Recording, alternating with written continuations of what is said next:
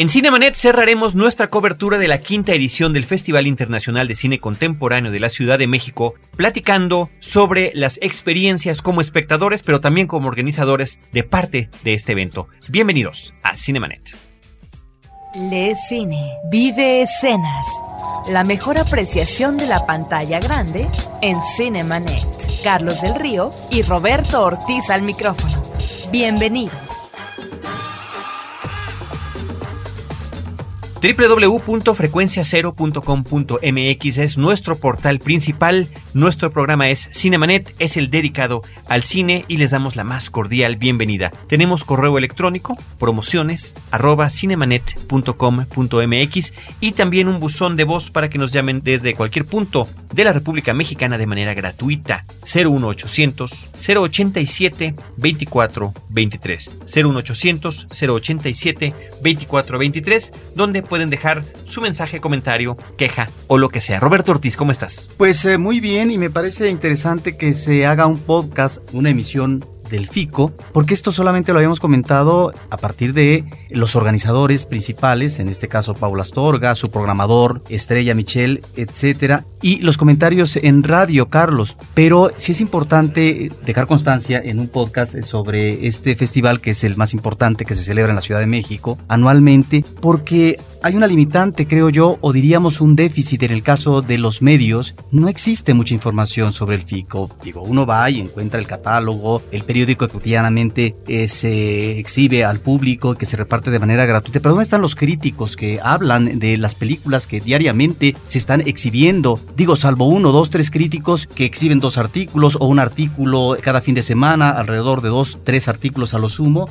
Creo que este festival ameritaría en la Ciudad de México, donde se concentra también la crítica de cine en este país, buenos, malos críticos, como en otros festivales del mundo, en donde diariamente se da información cabal de lo que está sucediendo en las diferentes secciones, de tal manera que el público puede tener una información aproximada, mínima, eh, inmediata, de lo que está sucediendo, cuál es la temperatura, como una especie de guía que yo no encuentro todavía en el caso de, sobre todo, los medios radiofónicos, eh, televisivos y específicamente de la prensa escrita. Vamos a hacer una suerte de memoria a propósito de la experiencia. Fueron más de 200 películas las que se exhibieron en este festival, pero Roberto vio algunas de ellas, la pocas, oportunidad que tuvo. Bueno, Roberto más que cualquier mucha otra gente. Tenemos en esta ocasión a Antonio Camarillo, nuestro amigo ya conocido por el público de Cinemanet. Él es eh, colaborador de la revista Cine Premier, apasionado del cine y también con proyectos de guionismo y de organización de festivales que en su momento, en su momento, Antonio, ya platicaremos. En su momento los platicaremos. Gracias, Carlos. Gracias, Roberto, por la invitación, como siempre. Y bueno, creo yo, un poco complementando lo que estaba diciendo ahorita Roberto, en esta ocasión me gustaría mucho jugar más el papel del aficionado, del fan al cine, con todo y el comentario de crítica que se puede hacer de las películas, porque para mí la experiencia FICO fue ante todo más que para satisfacer mi lado crítico o mi lado como profesional del cine, fue para satisfacer mi lado de cinéfilo y mi lado de aficionado a irme a sentar a la sala de cine, ¿no? Y así te trataremos el día de hoy. Muy bien.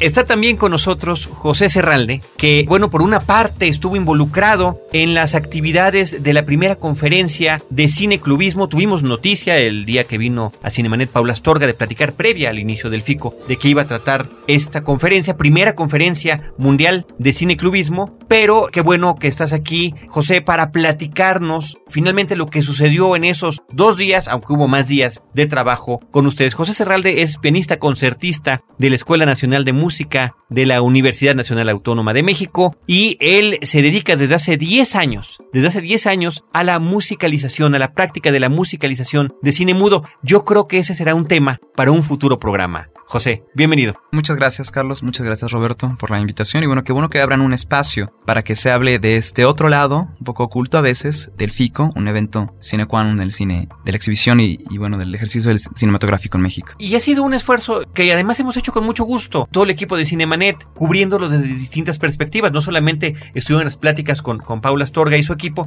sino también, por ejemplo, con Hugo Lara, que fue la persona, el curador encargado de esta sublime, diría yo, exposición al aire libre en las rejas de Chapultepec de fotogramas del cine nacional, el cine de la Ciudad de México. En los últimos 30 años. En los últimos 30 años, como siempre, Roberto, con la objetividad y Precisión. especificación necesaria, la precisión que nos caracteriza en esta emisión. ¿Qué te parece, José, si hablamos un poquito desde el primer evento? La idea sería también platicar los distintos foros que tuvo el FICO, ¿no? Las distintas sedes. Tuvo oportunidad, por ejemplo, Antonio Camarillo de estar en las exposiciones al aire libre. Andabas en el mismo día corriendo de sede a sede persiguiendo tal o cual película. Así es. Entonces, bueno, tú estuviste, José, en la inauguración. ¿Cuáles son tus impresiones de, del evento inicial? Bueno, como es tradición en el FICO, obviamente tuvimos un, vivimos una experiencia bastante rimbombante y muy interesante, pero, o sea, como tal. En el momento de la inauguración, creo que es un momento en el que a todo mundo le, le toca su banderita de VIP.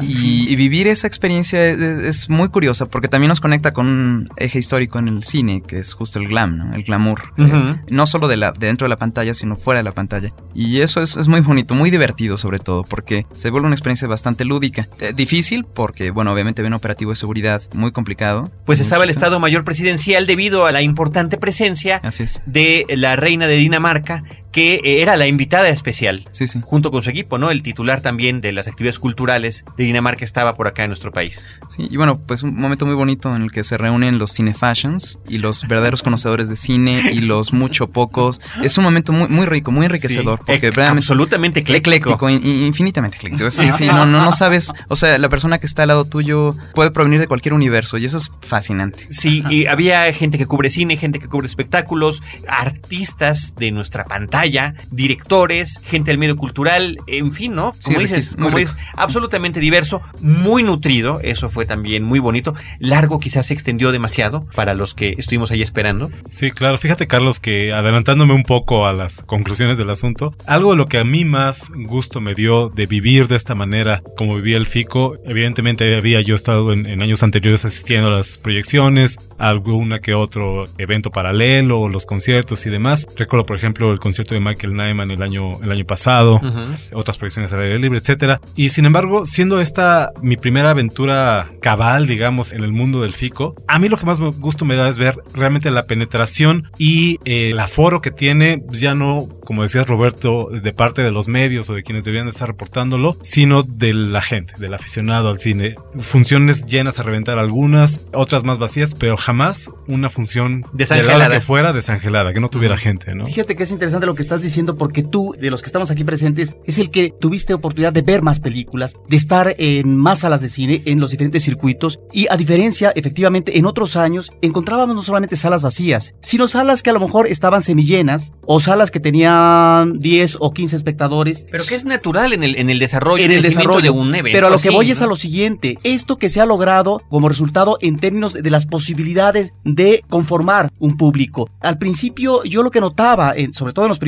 años, es que mucha gente se salía, porque además el tipo de cine que maneja el FICO no es el cine convencional, el cine tradicional de Hollywood al que estamos acostumbrados a ver cotidianamente. Es otro tipo de cine en términos de propuestas de estéticas, narrativas, y en ese sentido es un cine que a veces resulta difícil para el espectador que está acostumbrado a ver otro tipo de imagen audiovisual. Y con el tiempo, este año lo que yo observé es que en las funciones a las que yo asistí estaban casi en sus dos terceras partes eh, de cupo lleno y efectivamente hay gente que se sale, pero la gente se mantenía en general en sus butacas, viendo esta experiencia que lo mismo podría ser de un documental, que podría ser de una película de ficción, de cortometraje, etcétera. Y creo que en ese sentido se ha logrado un público. Es un público que finalmente ahí está, que es cada vez más numeroso y que también se vuelve exigente y que está ahí pendiente y que está buscando estas otras alternativas que no encontramos en la exhibición cotidiana del cine. No me refiero solamente a las salas comerciales, sino a lo que es también la labor de exhibición por parte de las instituciones. De acuerdo. Fíjate, eh, Roberto, que en los diversos materiales que repartió FICO este año, en la guía de Chilango, la guía de Tiempo Libre, en la página de internet, abrían todas las guías con una eh, pequeña presentación que se titulaba Cómo festivalear, ¿no? Me llamaba la atención porque yo esperaba de alguna manera una guía práctica en la aventura que es tratar de seguir un festival lo más puntual y extensamente posible, ¿no? Al final, bueno, tenía como información muy específica sobre costos, sobre sedes y demás. Y sin embargo, creo que definitivamente después de la experiencia que yo tuve, el cómo festivalear se vuelve casi casi, no voy a decir que un arte, ¿no? Pero por uno sí, una habilidad que hay que desarrollar para poder gozar de un evento tan rico como este, ¿no? Yo me lancé a la aventura del FICO, bueno, evidentemente porque cada año asisto, aunque sea, repito, algunas pocas eh, proyecciones, pero por gracia de un amigo, un muy buen amigo mío, desde aquí le mando saludos a mi buen amigo Peter, que me habló hace unas tres semanas y me dijo, oye Toño, fíjate que estoy buscando algo que hacer en la Ciudad de México, porque de pronto parecía que nada más cuando dices, ah, voy a bajar a Nueva York, voy al Museo de Arte Moderno, voy a ir a... Y si estoy convencido de que en esta ciudad debe haber cosas que valgan la pena desde el punto de vista de esa experiencia, no quiero decir cultural para no sonar pretencioso, pero esa experiencia tan vital, ¿no? Me dice, está viendo esto de Fico, ¿cómo ves? ¿Te gusta el cine? Nos lanzamos, vamos a comprar abonos. Y dije, pues ya estás, ¿no? Compramos abonos de 20 películas cada quien y nos propusimos desde un principio acabar con él. Acabar con él, ¿no? Mi cuenta al final, después de 11 días de proyecciones, fueron 25 películas. Sí, costó trabajo de alguna manera y sin embargo, me enorgullece decir que sí logramos vivir esa experiencia, esa experiencia Fico, ¿no? Que requiere muchas cosas. Como decías ahorita, yo me siento muy orgulloso, por ejemplo, de la participación de mi amigo, porque él sin ser un profesional del cine, sin ser un crítico. Tenía lo que para mí es la característica fundamental que tienes eh, que llevar para acceder a un evento de este tipo, que es una apertura de mente respecto a lo que estás viendo, ¿no? En efecto, no puedes llegar esperando ver lo que la cartelera te recita todos los días, ¿no? Y sin embargo, repito, mi amigo, bueno, siendo también un, chavo inteligente, un chavo este, que gusta del cine, etcétera, llegó con esa apertura de mente necesaria para película tras película, sea cual fuera el género, la nacionalidad, la técnica, estamos hablando de películas películas mudas a experimentos postmodernos, estamos hablando de películas tal vez más convencionales en su narrativa, pero muy modernas en sus planteamientos, una cantidad y calidad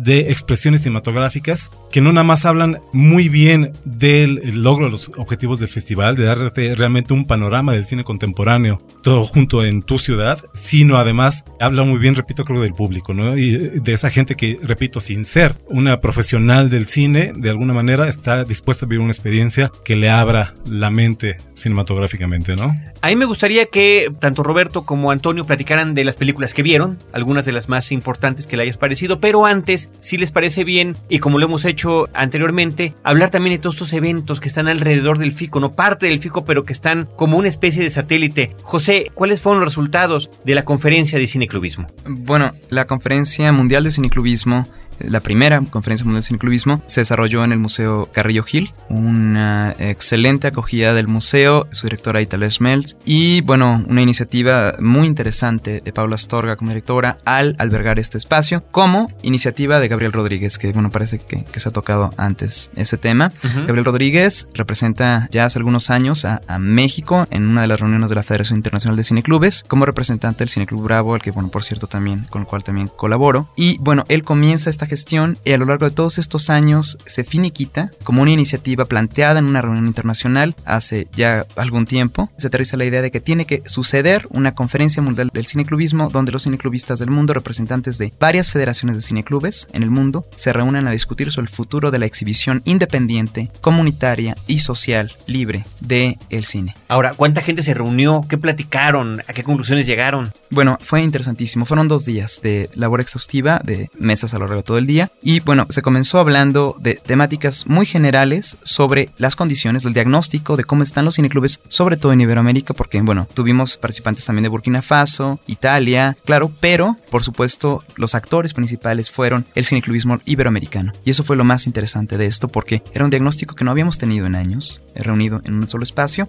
Y de esta forma se habló de eso, del diagnóstico, que es lo que está pasando en los países a propósito de la exhibición independiente. O sea, no la sala de cine con múltiples recursos, sino los clubes de cine que se reúnen a programar en salas independientes, en círculos mucho más pequeños, qué es lo que está pasando en cada país. Tuvimos la tremenda representación de Brasil, que es un consejo de cineclubes enorme. Se comienza a hablar de este diagnóstico en un principio. Se termina hablando de legislación. Tuvimos la participación de Suárez del Real y del diputado Muñoz, el exdiputado Muñoz, en la mesa de legislación. ¿Qué es lo que está pasando con la legislación mexicana y el cineclubismo, las alternativas de exhibición, pasando por programación, cómo mantener una sala independiente de cine, experiencia brasileña, pop cinema. Tuvimos a Felipe Macedo platicándonos y abundando sobre este tema, cómo mantener una red de salas independientes y más adelante, pues propiamente cómo se puede trabajar para que tecnológicamente y en infraestructura se puedan gestionar estas salas.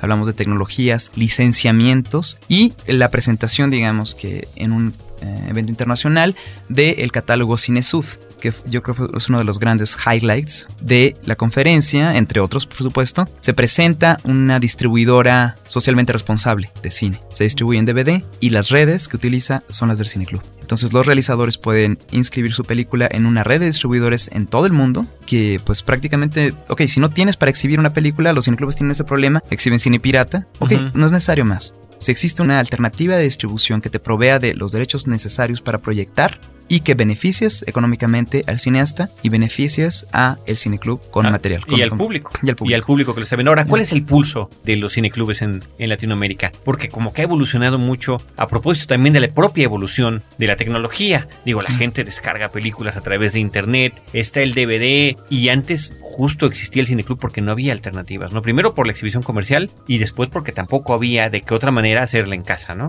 Claro, bueno, y el cineclub también existe porque ideológicamente a veces no se puede exhibir cine en ciertas latitudes, ciertos países, ciertos espacios sociales. Entonces el cineclub se vuelve militante, se vuelve independiente y libre. Y bueno, tocas un tema interesante porque el pulso es muy alentador, pero también muy preocupante. Es alentador en cuanto a la movilización, lo que está sucediendo en Iberoamérica, pero también preocupante porque las condiciones comienzan a ser adversas y llegará un momento en el que esto reste inercia algunos movimientos incluistas en distintos países. Pero bueno, hay ventanas, abrieron ventanas muy bonitas y la primera de ellas es la gran participación y el entusiasmo de estas federaciones y estos representantes que culmina en una carta, en la Carta de San Ángel en donde todos los participantes y ponentes de esta conferencia mundial escriben sus puntos, asientan sus conclusiones y se retoma la Carta de Tabor, que es un documento importantísimo, un documento de Masala, un cineclubista italiano increíble, que redacta a finales de los noventas una carta sobre los derechos del público, del espectador.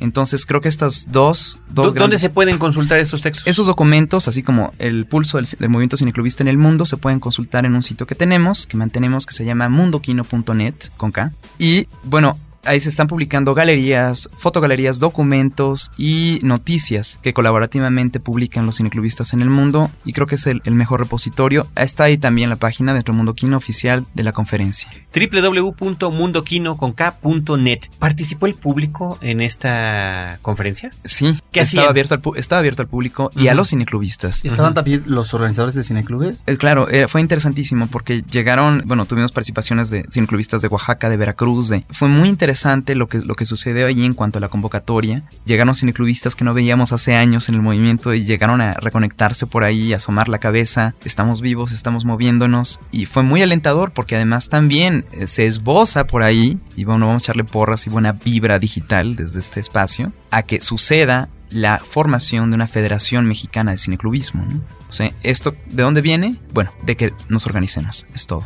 O sea, de que de pronto haya una federación de cineclubes que exija y pelee y gane espacios, no solo espacios físicos, sino espacios sociales y simbólicos, para que el cineclubismo pueda propagarse. Y no solamente espacios, sino también como en algún momento lo trató la Asociación Nacional de Cineclubes hace 20 o 30 años, que lucharon mucho sobre todo en los circuitos universitarios para que se pudiera tener acceso a los presupuestos oficiales que están dedicados al ámbito de la cultura y que no llegan, por ejemplo, al cine en cuanto a esta posibilidad que se reparte a lo que llaman las eh, grandes artes, ¿no? En términos de la música, la danza, etcétera, pero donde existen rubros eh, específicos presupuestales, donde el cineclubismo podía demandar estos uh, presupuestos que por supuesto podrían oxigenar de una u otra manera a estos cineclubes que tanto esfuerzo y que con tantas limitaciones en aquel tiempo se tenían como supongo tal vez ahora. Sí, bueno, presupuestos, leyes e incentivos fiscales. O sea, son espacios muy interesantes porque esto finalmente, el cineclubismo, habla de públicos, ¿no? De cinefilia, como bien decía Antonio, de cinéfilos. O sea, el cineclubismo es el espacio en el que el cinéfilo se vuelve activo dentro del círculo del cine, o sea, dentro de la maquinaria del cine como espectadores. No solamente quisiera felicitar, por supuesto, a mis compañeros, a Gabriel Rodríguez, a Paula Astorga, a Italo Schmelz y su excelente equipo de colaboradores porque hicieron posible un evento sin precedentes, Fernando Serrano del Cine Club Bravo, Agustín Martínez y bueno, todas las personas que obviamente no voy a decir completas aquí, pero que hicieron un, un trabajo interesantísimo y que abrieron un espacio sin precedentes en el FICO. Fue algo súper interesante. Por ahí una cineclubista de provincia nos decía, venimos, asistimos al lado B del FICO. Es muy, muy interesante sí. Y creo que sí, es muy interesante. Y el FICO tiene muchos lados B en ese sentido, ¿no? Sí, sí, muchos. Eh, en los conciertos, eh, las fiestas, Las el- exposiciones. Y bueno, ahorita platicamos de todo eso. Regresando de nuestro primer corte, estamos platicando de la experiencia del FICO, la quinta edición en Cinemanet con José Serralde y Antonio Camarillo. Regresamos.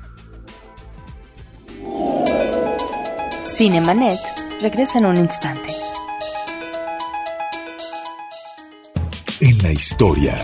Acompaña a Roberto Jiménez a recorrer México en la historia. Porque La Máquina del Tiempo es un podcast de frecuencia cero. www.frecuenciacero.com.mx. Ahora, diseñar y hospedar su página web será cosa de niños. En tan solo cinco pasos, hágalo usted mismo sin ser un experto en Internet. Ingrese a suempresa.com y active ahora mismo su plan. Suempresa.com, líder de web hosting en México. Porque sentirse bien es cuestión de decisión. Frecuencia positiva. Un podcast de frecuencia cero. Pláticas íntimas a puerta abierta. www.frecuenciacero.com.mx Historias múltiples en tiempos cortos. Cinemanet. Regresamos.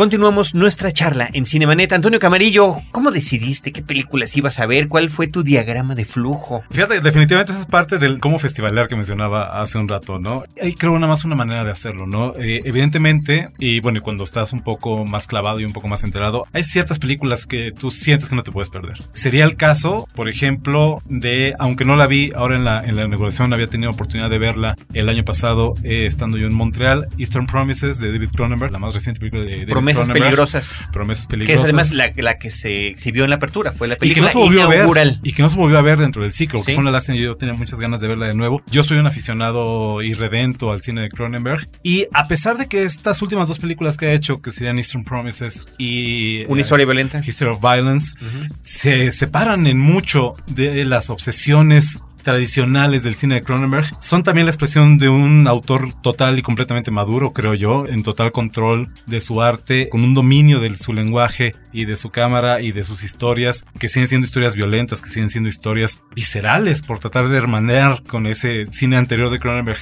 el cine de la mosca, el cine de Dead Ringers, el cine de Scanners, ese cine más de su etapa de horror biológico que se le llamó, ¿no? Del body horror. Pero en fin, una película, repito, fascinante, un logro en el trabajo, en la obra de Cronenberg.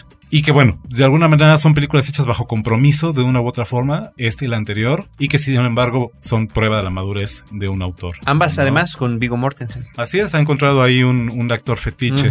¿no? De alguna manera. Otro caso un poquito fuera del, del total del FICO, diría de alguna manera, es el caso de Control. Control, la ópera prima en el cine de Anton Corbin, un eh, famoso, muy famoso y muy interesante fotógrafo de rock, que podemos decir que es su principal, la la manera en que la gente lo conoce, pues también un favorito mío, a mí me fascina el trabajo que ha hecho con Depeche Mode, que ha hecho con YouTube, que ha hecho con R.E.M., con Nick Cave, y que de alguna manera está expresado en esta película, ¿no? Corbin tuvo la fortuna de conocer de viva mano en primera instancia esta historia que está narrando. Su primera asignación como fotógrafo para el NME fue un reportaje gráfico de Joy Division. Él conoció a los miembros de la banda hace 30 años o más de 30 años. Y si algo tiene esta película, más allá de su calidad formal, porque vamos, cualquiera que conozca la obra de Corbin sabe qué esperar, sabe qué esperar de su gusto por el blanco y negro, del claroscuro, de los contrastes que maneja, de esta fotografía muy atmosférica que sin ser virtuosa, de ninguna manera lo es, es muy personal de la manera en que Corbin retrata a sus sujetos. Y repito, si algo se puede más que nada rescatar de esta película es esa honestidad, es esa sinceridad de ser un testimonio de primera mano de alguien que vivió y sufrió la tragedia que trata la, la película, la muerte por suicidio de un muy joven Ian Curtis, vocalista de la banda, cuando estaba en, el umbral del éxito que debió haber tenido ese grupo y que se siente como un sentido homenaje a su momento histórico, a esa gente que él conoció, a la música, al rock, que es lo que podemos asociar más que nada a Anton Corbin, y que, repito, sin ser una película virtuosa, es una película que se agradece, ¿no? ¿Qué otra cuestión, qué otras cosas viste? Porque también participaste en esas exhibiciones al aire libre, por ejemplo, o en las funciones de medianoche, Las porque bueno, había- ¿cuál, cuál fue el día que más películas viste? ¿Cuántas viste? El domingo del primer fin de semana del festival, ese domingo nos aventamos cinco películas. En los primeros días cachabas muchas más de las del ciclo de medianoche, 11.59, una tradición que a mí me parece bellísima, esa tradición de la función de medianoche. Sí, y que no sea, pornográfica. Y el tipo de películas, una... No, no, no, porque me refiero a que hay una muy bonita tradición en la historia del cine de películas que lograron convertirse en piezas de culto a fuerza de estarse proyectando durante noches y noches seguidas. Si era el caso de una Eraserhead, por ejemplo, ¿no? Películas de culto que cuando se podía acceder a ese cine de medianoche, pues era la única manera que tenían de darse a conocer, ¿no? Por eso y por el boca en boca. Vaya, películas relegadas, pues, a esos horarios. Así es, y en el caso del FICO es algo que yo tradicionalmente he buscado, ¿no? Yo como aficionado a ese cine truculento del que siempre hablamos en este programa, me interesa particularmente no únicamente el tipo de películas que exhiben, sino la experiencia de estar con otra bola de orates a las 12 de la noche y salir a las 2 y media de la mañana, arrastrarte a tu casa porque al día siguiente quieres regresar a ver más películas. Y si bien no vi todo, lamentablemente me perdí por la demanda que tuvo la más reciente película de Takeshi Miike, que estaba programada. Sí, las tres películas que vi del ciclo de 1159 me parecieron las tres muy interesantes. The Last Winter, El último infierno, la bautizaron aquí. Una película bastante convencional en realidad en su narrativa. Es, es lo más cercano a una película de horror que podemos mencionar en el festival. Y que sin embargo tiene una, una idea fascinante detrás. Un grupo de prospectores de petróleo en exploración en el Ártico buscando Nuevos yacimientos, yacimientos. yacimientos para perforar, empiezan a experimentar una serie de circunstancias extrañas, ¿no? Se parecen algunas cosas, algunos compañeros se vuelven locos. De alguna manera recicla películas como La cosa del otro mundo, como The Thing, ¿no? El ambiente ártico, la paranoia que se genera, el no saber de dónde, qué es lo que está ocurriendo. Y al mismo tiempo la idea que maneja la, la película, que es sencillamente, y lo menciona uno de los personajes en algún momento dado, que es el petróleo, sino cadáveres de animales, ¿no? Enterrados hace miles o millones de años ahí debajo, a la hora de perforar y de sacarlos, ¿qué cosa estamos liberando? Este petróleo está embrujado. Y la película juega con esa idea de una manera fascinante y sobre todo porque se conecta de alguna manera con otra joya del festival que es There Will Be Blood, Petróleo Sangriento de P.T. Anderson, que está ahorita en su corrida comercial de hecho, y que fue uno de tantos ejemplos que encontramos después de tantas películas de ecos entre películas muy diferentes, totalmente Diametralmente opuestas, podríamos decir. separadas por kilómetros entre países, separadas por años e incluso décadas unas de otras, y que sin embargo iban tejiendo una cadena, un entramado de coincidencias, que lo que te está diciendo es que el cine, pues al final de cuentas, habla de algo, de la experiencia humana, de lo que es el ser humano y de lo que quiere, y eso no cambia, ¿no? Pero bueno, Estabas hablando de las películas de medianoche. 1159. Una película fascinante fue Filme Negro, Film Noir. Una película estadounidense de un director, Judd Jones, del año pasado, 2007. Como su nombre lo indica, un filme negro, siguiendo todas las convenciones del género, el investigador privado, las femme fatales, el crimen que La hay que resolver, la voz en off, que es infaltable, pero contada en animación,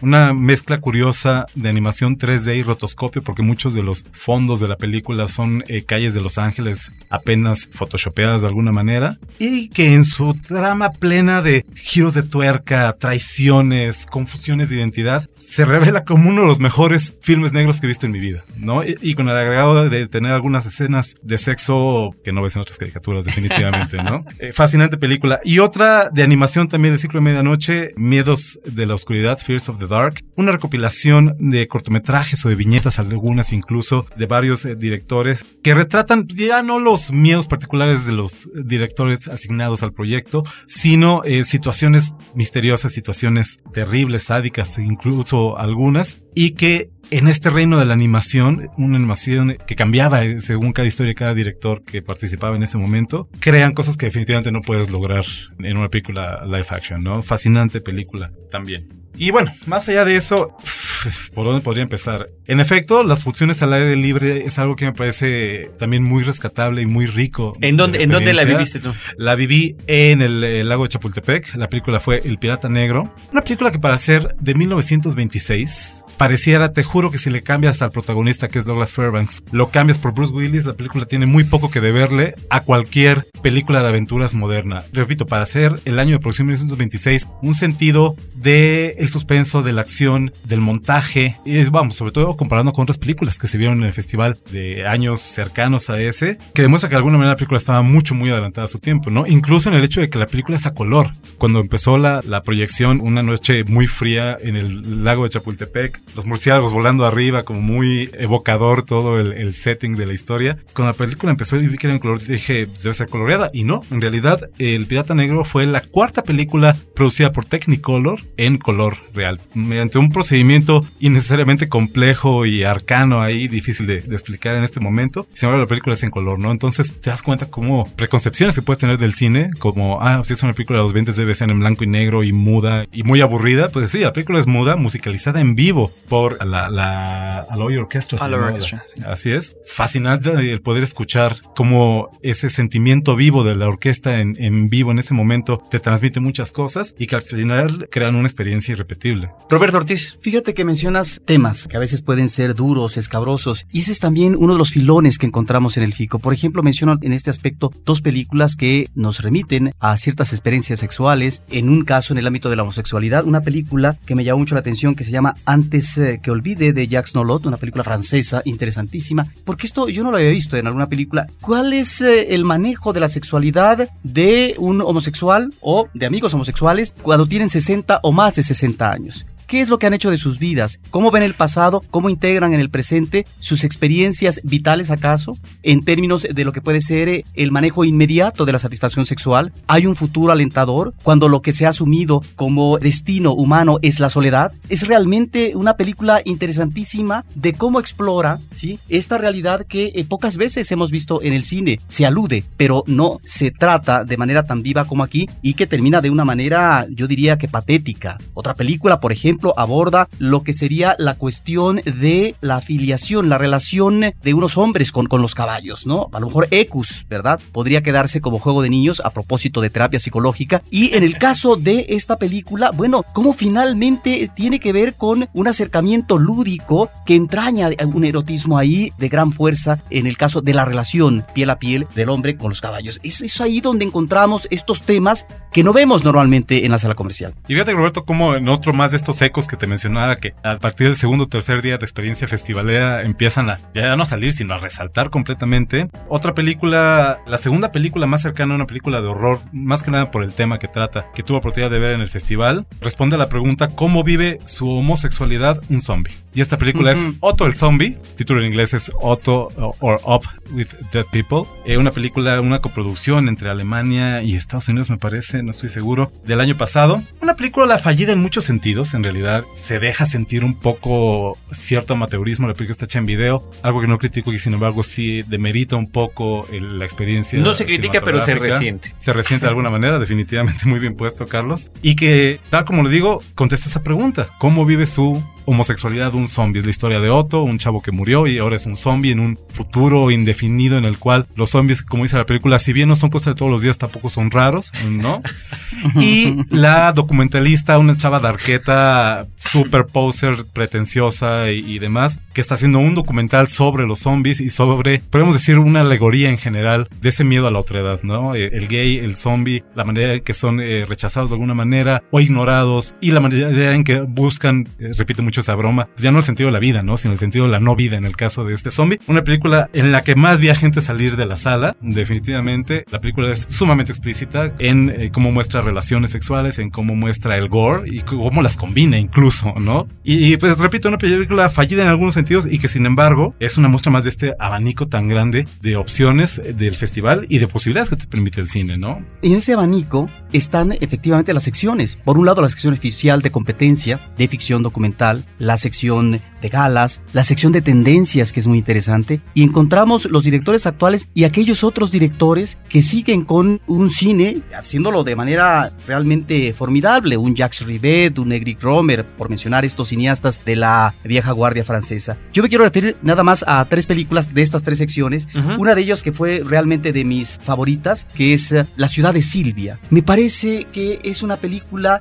que bajo la cobertura de una narración sencilla y también como anécdota, realmente se encuentra este intento del eterno femenino por parte de un joven y que maneja tres instancias narrativas extraordinarias donde hay pocos diálogos, donde pareciera que lo que finalmente está presente es el silencio porque es el seguimiento, la persecución, diríamos, de un joven hacia una chica que él piensa que había visto o conocido en su vida hace algunos años. Y entonces aquí está la apuesta realmente conoció, vio y se quedó con una experiencia gratificante en el pasado con esta chica o este presente, esta mujer hermosa que camina y que él persigue una y otra vez por las calles, las callejuelas de esta hermosa ciudad europea, ¿acaso no es su imaginación? Bueno, esto que parece ser muy simple anecdóticamente, realmente se vuelve una trama, diría yo, que tiene sus elementos, su urdimbre y su complejidad y que se vuelve realmente la mirada, no solamente del director, sino también la mirada a partir del eh, personaje principal que está sugiriendo y que está invitando a una mirada o a una serie de miradas por parte del espectador y se convierte realmente en una película formidable. Para mí fue de lo mejor que vi en el FICO. Por otra parte, y en otra sección de la sección oficial, que fue una de las películas ganadoras, que por cierto, con respecto a las ganadoras, yo me quedé el domingo pasado a ver una buena parte, como cuatro películas ganadoras, ya había visto dos, y me pareció decepcionante algunos uh, premios acuerdo, asignados acuerdo, eh, sí. en donde ciertos documentales, ciertas películas de ficción. Bueno, si esto es lo mejor en un festival tan rico, tan vasto, tan sugerente, estas son las premiadas, estas son las mejores. Bueno, finalmente debemos de aceptar que todo premio es eh, finalmente eh, entraña una, una acción subjetiva. Es la película de Vía Láctea que seguramente tuviste. Yo la vi también. Me parece que es eh, una película realmente propositiva en Muy términos narrativos porque también nuevamente lo que parece ser muy sencillo es un plano, varios planos secuencias, diríamos que planos fijos. Es un encuadre desnudo, un encuadre que nos está presentando el ámbito urbano, el ámbito de la naturaleza, y a partir de, de ese cuadro fijo vemos la integración, el ingreso a cuadro de personas, una persona o varias personas, Elementos, y la sí. posibilidad de que se pueda armar una historia. Y la posibilidad de que el público pueda interpretar y hacer su propia historia. Complementarla, ¿no? Exactamente. Eso que va desde lo que puede ser el aspecto cómico, el aspecto chusco, a aspectos terribles de la condición humana, me parece que es un riesgo, pero también es una apuesta formidable por parte del cineasta. Un filme, un filme fascinante. Yo la manera en que lo definí, el momento en que salimos, eh, mis amigos y yo de la proyección, fue, para mí era el equivalente a ver una pecera o a ver una, una, fila de hormigas en la banqueta, por ejemplo. Me parece fascinante la manera en que la película le da un vuelco al punto de vista que normalmente tiene el espectador en una película. Una película normalmente se experimenta a través de un punto de vista sumamente subjetivo, no de la subjetividad de los personajes. Aquí te da la vuelta a eso, te aleja, te saca de la historia, te presenta de la manera más objetiva posible, sin ningún eh, artificio, sin el corte, sin la iluminación, sin nada preconcebido, evidentemente. Te saca esa subjetividad para presentarte las acciones, los dramas, las tragedias desde un punto de vista totalmente, repito, objetivo y separado de la manera en que tradicionalmente lo contarías. Muchas de las pequeñas viñetas que forman la película podrían contarse dramáticamente como cualquier película de Hollywood en su momento. Podría ser una historia en Así sí misma. Me viene a la, a la, mente la historia de la señora que tiene un problema de salud en un parque o en un jardín, ¿no? Y esa historia se contaría a través de campos contra campos, el close-up a la, a la señora, un poco de suspenso, alguien viene a ayudarla. Además, cuando desnuda la historia de todo eso y te sales del cuadro y lo ves objetivamente, repito, como en una pecera, como ver una, una fila de hormigas durante 10 o 15 minutos, todo el mundo lo ha hecho alguna vez, descubres cosas que jamás pensaste que podrías descubrir en esas Y me da la impresión ¿no? que desde el punto de vista de la creación, de la escritura cinematográfica, nos remitiría de alguna manera a lo que sería la creación literaria. Es como la página en blanco. Así es. Y a partir de la página en blanco, comienza el escritor a crear una historia, a crear un cuento, una novela, etc. A partir de un plano nosotros vamos a ver y a construir nuestra propia historia. En principio, el creador fílmico está dando los elementos. Ahí es donde me parece que en este tipo de, de películas es donde encontramos lo valioso de un festival como el FICO, porque encontramos realmente directores que están apostando a otra cosa, en el aspecto de los temas y en el aspecto de la narración. A mí me gustaría agrupar, para darle un poco de velocidad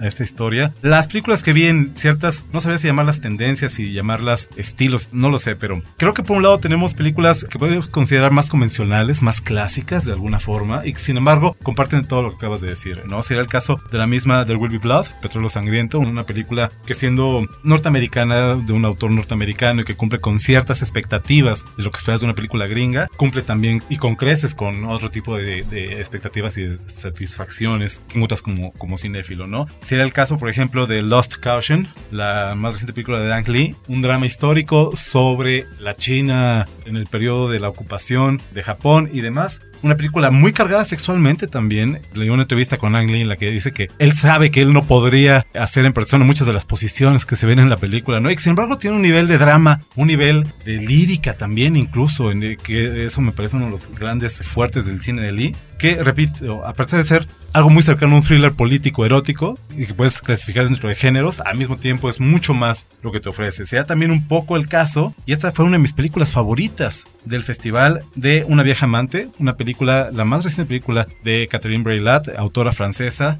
una mujer conocida porque no se anda por las ramas y porque no tiene pelos en la lengua, y que se ha esmerado a lo largo de su carrera por mostrar el universo femenino, lo complejo que puede ser el universo femenino desde el punto de vista sexual, desde el punto de vista sentimental, de necesidades emocionales y demás, fascinantemente ilustrado en una historia sobre una relación entre un libertino, un aristócrata del siglo XVII, me parece que es la historia, que está en vísperas de casarse con su noviecita santa, literalmente una niña de buena familia, una niña que no, y la relación de 10 años con un amante que no ha podido dejar en todo ese tiempo y que de alguna manera pues puede ser la ruina de más de una persona en la historia. Fascinante, película de lo mejor que vi en el FICO. Por otro lado, podríamos tener ese, no quisiera llamarlo protocine, y sin embargo me refieren muchas de estas películas, si no a esos primeros balbuceos del cinematógrafo, sí por lo menos a la primera búsqueda de un lenguaje, a la búsqueda de, de las posibilidades del cine, ¿no? Sería el caso, ya lo mencionamos, del Pirata Negro, una película que para ser tan antigua es sorprendentemente moderna. Sería el caso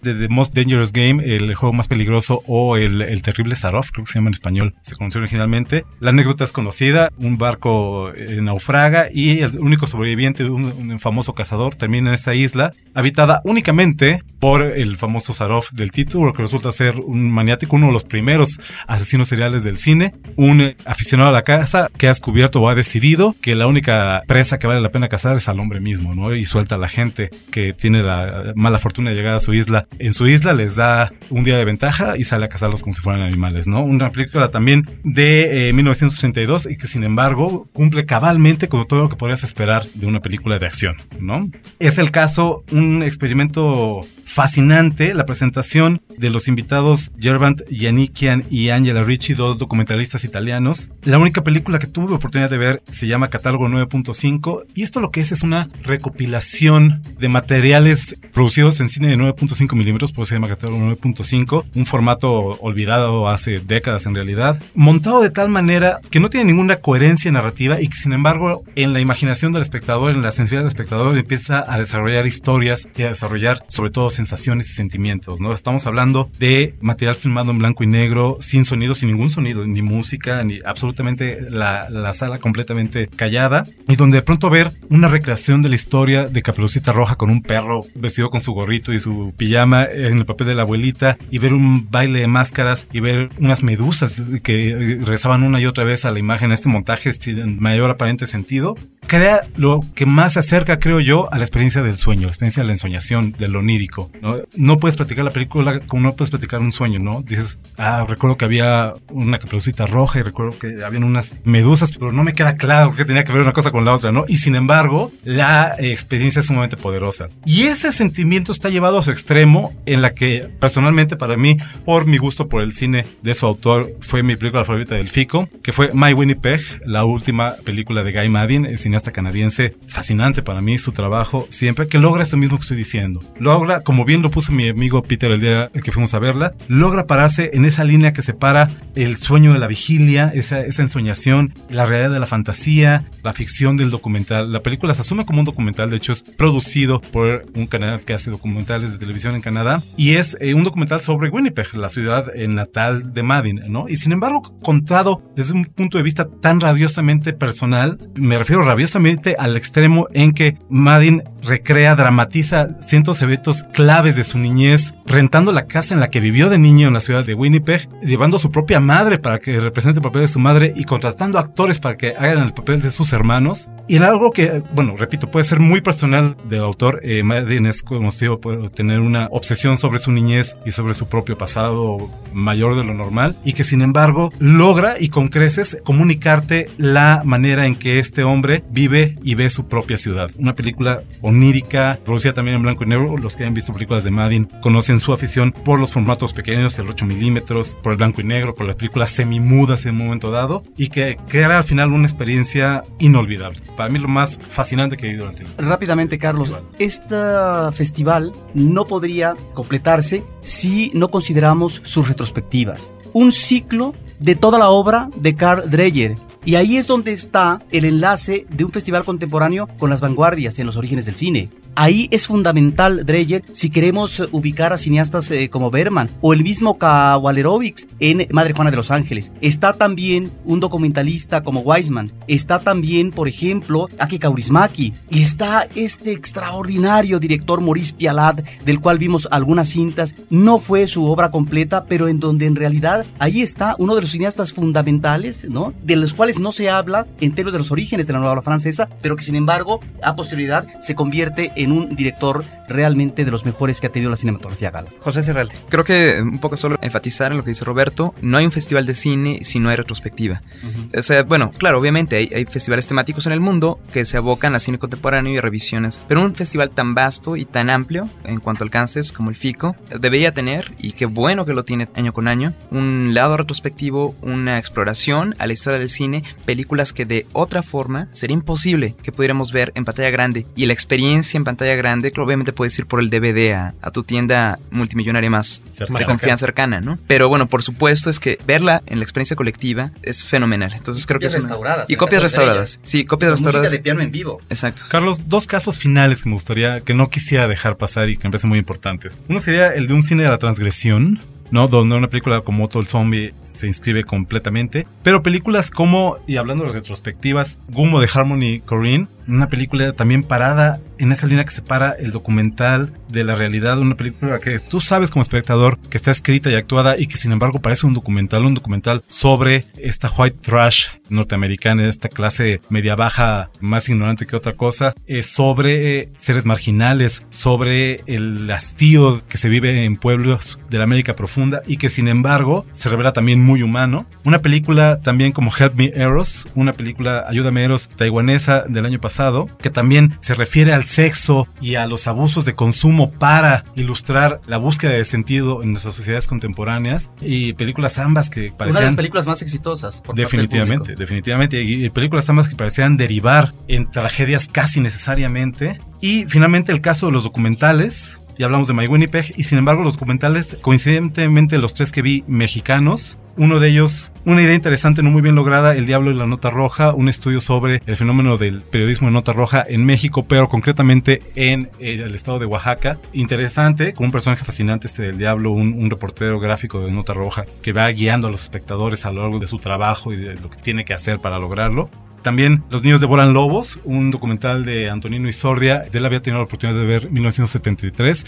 Y la promesa que se hace en esa película aquí se cumple mucho más. Que confirma, digamos. Se confirma definitivamente un documental un poco más convencional sobre toda la problemática de los malas salvatruchas y la dinámica de las pandillas de ese tipo en México y en Estados Unidos. Pero finalmente Intimidades de Shakespeare y Víctor Hugo, una película definitivamente fascinante, lograda de una manera extraordinaria, ópera prima de un estudiante del CCC que se llama Julen Olaizaola y que a través de un recurso bien sencillo que es la entrevista directa, la entrevista directa con la propia abuela de la realizadora y que platica la historia de este muchacho que conocieron años atrás cuando la señora dueña de una casa de huéspedes en las calles de Víctor Hugo y Shakespeare en la colonia Anzures en la Ciudad de México y un personaje fascinante el del muchacho, no únicamente culto y, encantador, sino además genial eh, para tocar la guitarra, genial para escribir, genial para pintar. La casa a la fecha sigue tapizada con todos los cuadros que este personaje a lo largo de ocho años de convivencia con la abuela y con su mucama tuvo y que después de un trágico desenlace de la historia de este chavo, descubren o sospechan por lo menos y temen confirmar que aparentemente él no únicamente era este personaje fascinante, sino además era un asesino serial que se encargó de despachar a varias mujeres durante los ocho años que convivieron con él y que después de su desaparición, pues misteriosamente dejó de ocurrir, ¿no? Fascinante película, tienen que verla. Wow, qué manera de cerrar y tristemente tenemos que cerrar esta plática que podría podría seguirse prolongando, pero creo que nos da un panorama de todo lo que aconteció en el quinto Festival Internacional de Cine Contemporáneo de la Ciudad de México. Quiero agradecerle a Antonio Camarillo que nos haya acompañado a platicar un, un poquito de estas 25, diría yo 26, contando promesas peligrosas, películas que viste inscritas dentro del festival, aunque una la viste antes. No, ya no les conté de, lo útil que resultó, por ejemplo, el Metrobús para moverse entre sede y sede del corredor de insurgentes de Altavista a World Trade Center, a insurgentes de regreso a World Trade Center, de regreso a insurgentes, ¿no? De lo delicioso y rico que es saliendo de la película, sentarse a comer algo en lo que empieza la siguiente y de partir y platicar y criticar y compartir con los compañeros de función. Y a veces comer a las prisas, ¿eh? Definitivamente. En general, quiero yo decir, una de las mejores experiencias que he tenido en muchos años, esta oportunidad de poder ver tantas películas, tantas miradas, tantas tendencias, tantas posibilidades del cine y que definitivamente renuevan en un cinéfilo y en un cineasta, quisiera yo decir, la fe en esto que hacemos que se llama cine, ¿no? Muchas gracias, Antonio Camarillo. Muchísimas gracias, José. Quiero agradecerle a José Serralde también la experiencia que nos narró de esta conferencia mundial de cineclubismo y quiero comprometerlo a que venga a platicarnos de la musicalización en el cine, aprovechando que el tema se tocó con esta exhibición de la película de Douglas Fairbanks en el bosque de Chapultepec, que estuvo musicalizada, o otras mudas que no lo fueron, ¿no? Bueno, pues solamente agradecer y bueno, por supuesto. Sí, lo hacemos. lo hacemos. No, pero claro que sí, claro que sí, con todo gusto. Muchísimas gracias. Roberto Ortiz y Carlos del Río les damos las gracias a todo nuestro público. Gracias por escucharnos en línea, por descargarnos o por llevarnos ahí, por ejemplo, en su iPod. Nosotros los esperamos en www.frecuenciacero.com.mx con nuestro podcast y en radio en Horizonte los jueves a las 10 de la noche en el IMER, donde les esperamos con cine, cine y más cine. Los créditos ya están corriendo. Cinemanet se despide por el momento. Más en una semana. Vive cine en Cinemanet. Frecuencia cero. Digital Entertainment Network.